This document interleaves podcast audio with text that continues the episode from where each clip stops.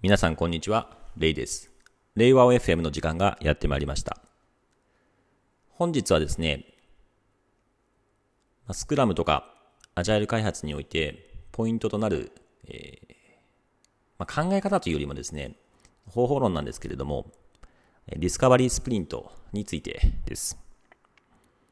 これですね、よくスクラムとかアジャイル開発の文脈で、まあ、あるあるなのが、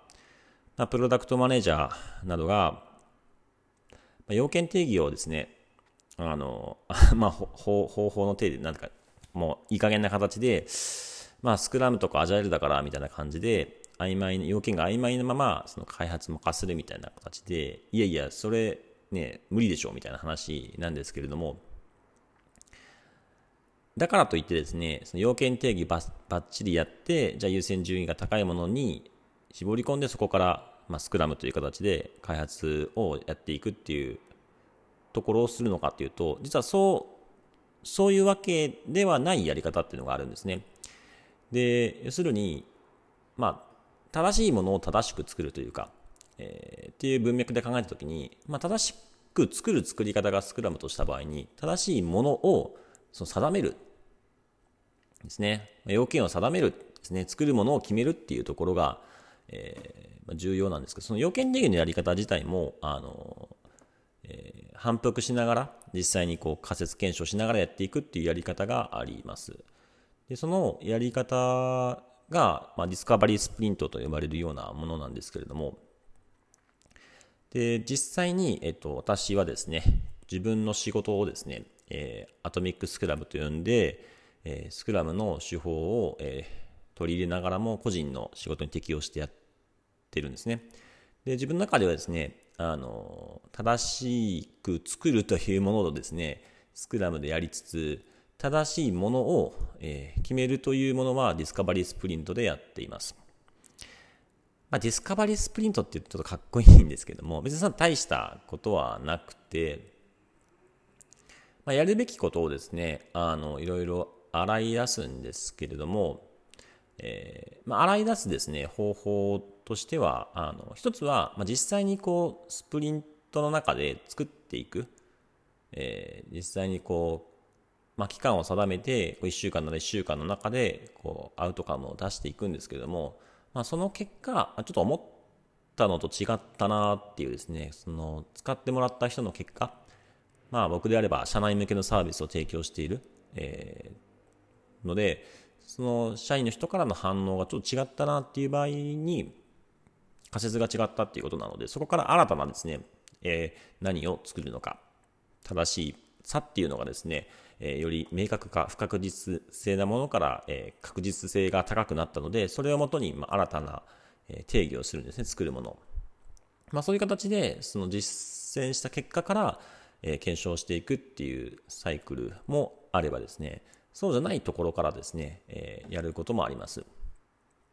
これはまあ、あの、普段の人の、普段の社員の人の発言とかを Slack で観察したり、え会議の様子を見たりとかっていうところから発想する場合もあるんですけども、まあ、そういう観察から発想する起点もあればですね、まあ、それそうではなくて、全く新しい発想っていうのをインプットしていく。いろんな、えー、社外の知見であったりとか、まあ、本とかもそうですし、え外部のポッドキャストとか YouTube とか、まあ、いろんなこう指揮者による知見っていうところを得ながらやっていくっていうような活動もあるんですけども、まあ、特にそういったですね、外部のインプットから着想を得た時にですね、結構思いつきな時になる部分もあるんですね、思いつき。で、じゃあこういうことやったらいいんじゃないか、なんか新しい手法をね、取り入れてやってみようってなった時に、例えば Discovery Sprint もそうですよ。あ、なんか Discovery Sprint になるものがあるから、それ使ってちょっと仕事のやり方変えてみようってなった時に、その思いつきっていうものがですね、本当にその必要なものなのかどうかっていうのをこうチェックする。チェックする作業っていうのが大事なんですよね。で、このチェックするプロセスをあの僕の場合もちゃんと Discovery Sprint の中で定めています。具体的にはチェックリストがいくつかあるんですけれども、これはですね、あのスプリント、スクラムにおける通常のあのこのチェックっていうとですね、あのディフィニション、え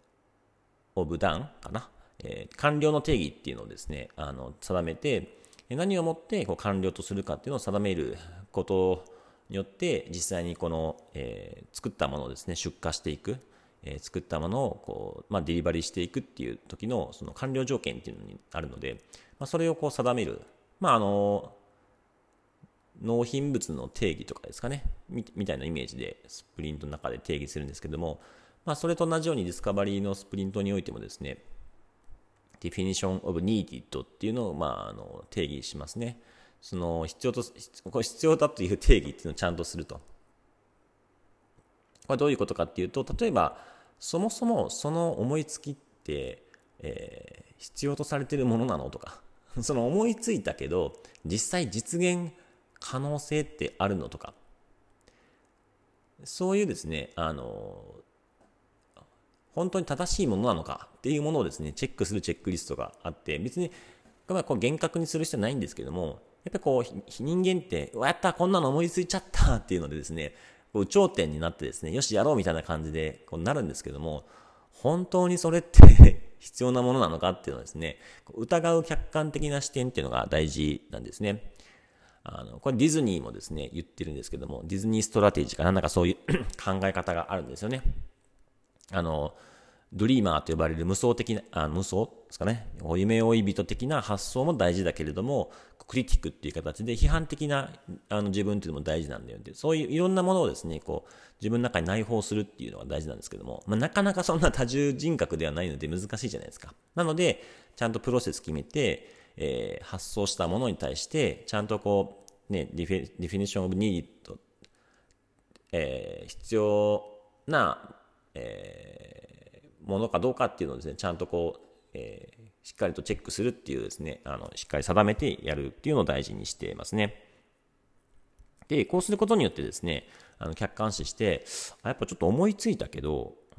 うん、これって実際のところ、まあ、今はあんま必要ないかな、みたいな、とか、これなんか思いついたけど、ちょっとやるには運用の負荷高すぎて、あの、現場に導入できないなとか、なんかそういうですね、客観的な視点っていうのをですね、あの、持つことができるんですよね。なので、あの、たまにこう、こういうことをやることによって、あ、やっぱりいらないっていう風になりますね。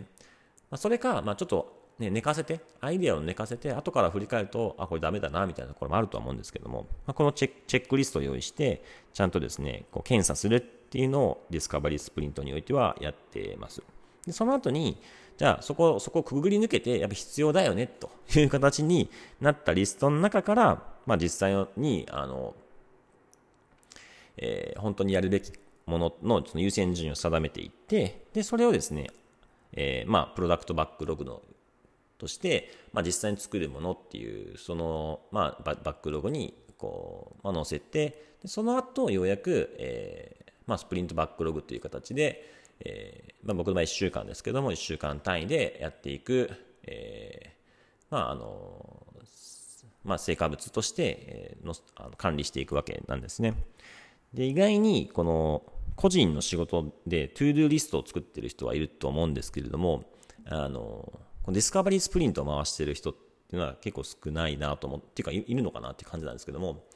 あのやっぱ思いつきで、あのまあ、インボックスっていう形で思いついたものを入れてっていうのをやってるかもしれないんですけども、それが本当に必要なのかどうかっていうのを検査しながら、その後、まあ、えー、まあ、バックログに載せていくっていうのをですね、これはですね、お勧めしたいなと思ってます。で、このディスカバリースプリントをやる上では、やっぱこのディスカバリースプリント自体の時間をちゃんと取るっていうのも大事なんですよね。で、そのディスカバリースプリントをやる上では、そのリサーチするっていうのも大事なんですよね。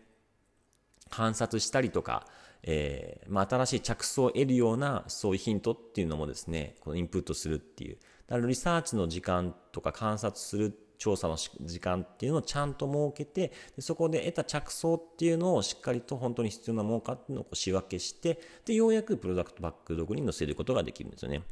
で、このプロセスっていうのを僕の場合は週2回ぐらいそのディスカバリースプリントの時間を用意していて、えー、そこで着想を得たものを、えー、実際にこう、えー、実施していくっていう形で、1週間の中でこのサイクルを2回回してますね。主に土日に、えー、着想を得て、月火で、えー、実際にこう、えーまあ、実際にもリリースして、で水曜日にまたこうディスカバリースプリント回して着想を得たものを、え実際に木金で行うみたいなプロセスをやっていて、なので、ある意味こう、1週間の中でもう2回転、2回転させてる。正確に言うと、まあ、2回転させてる感じなんですね、スプリントただ、あの、レトロスペクティブとか、スプリントレビューっていう形の振り返りは週次で行っていて、これはまあ金曜日に行っているんですけれども、実際のこのディスカバリースプリントと通常のスプリントっていうサイクルをですね、週2回回していて、まあ、かなり高速でやっていて、で、そこですごく実感するのが、このリサーチとかこのディスカバリースプリント次第でですね、めちゃくちゃ生産性が変わってくるんですよね。あの、私の場合、生産性を測定してるんですね。生産性を測定してるんですけども、一番何がこの生産性に影響あるかっていうと、このディスカバリースプリントの良し悪しなんですね。観察して着想を得て、よし、これをやるというふうにですね、何を作るかっていうその正しさとか必要性っていうのをしっかりとですね、見定めて、よし、これできたときは、それはそうなんですよ。もう価値あるものをですね、定義できているんで、あとは作る。で、作ること自体とか実装すること自体とかデリバリー自体は実際そんなにですね、なんだろう、あの、なんかこうもう難しいものってやっぱりそもそも多分何かしら必要性がなかったり、うん、実現可能性がないから、それはやっぱり必要なものではないって結局なるんですよね。必要なものっていうのはやっぱり、あ、なるほどっていう形で、その今まで着眼点がなくて、もう盲点だったりとかっていうところで、あのそれを発見した時っていうのはですね、もうすごい価値が高いんですよね。で、自分の場合そういうのもですね、その価値基準において、その生産、成果物を定義、ポイント付けしていて、やっぱり自分でこう測定していると、やっぱりこういい着想を得た時には、その週の成果、生産高とかめちゃくちゃ高いんですよね。だからもう最近意識してるのは、ど、どこの情報源っていうのをリサーチしていこうかっていうので、あの、特にリサーチのあの時間をこう大事にしてるんですけども、最近、まあ、あの、やっぱこれこれがいいなと思うのは、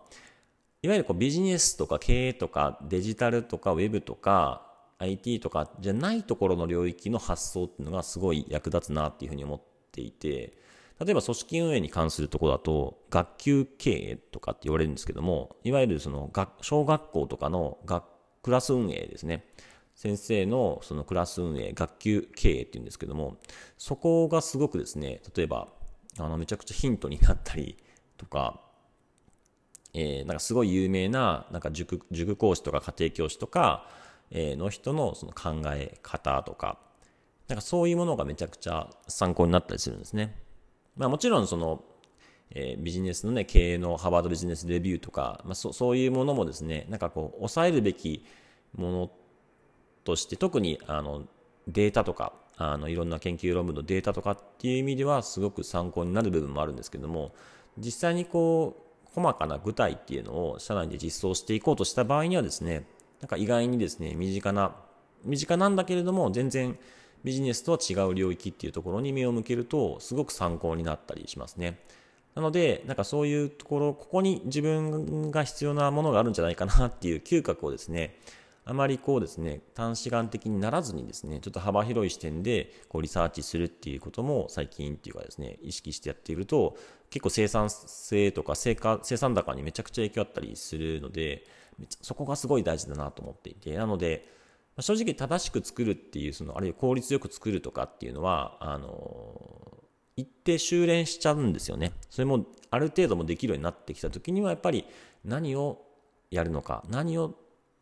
ね、作るのかっていうのを決めるところがめちゃくちゃ重要になってくるので、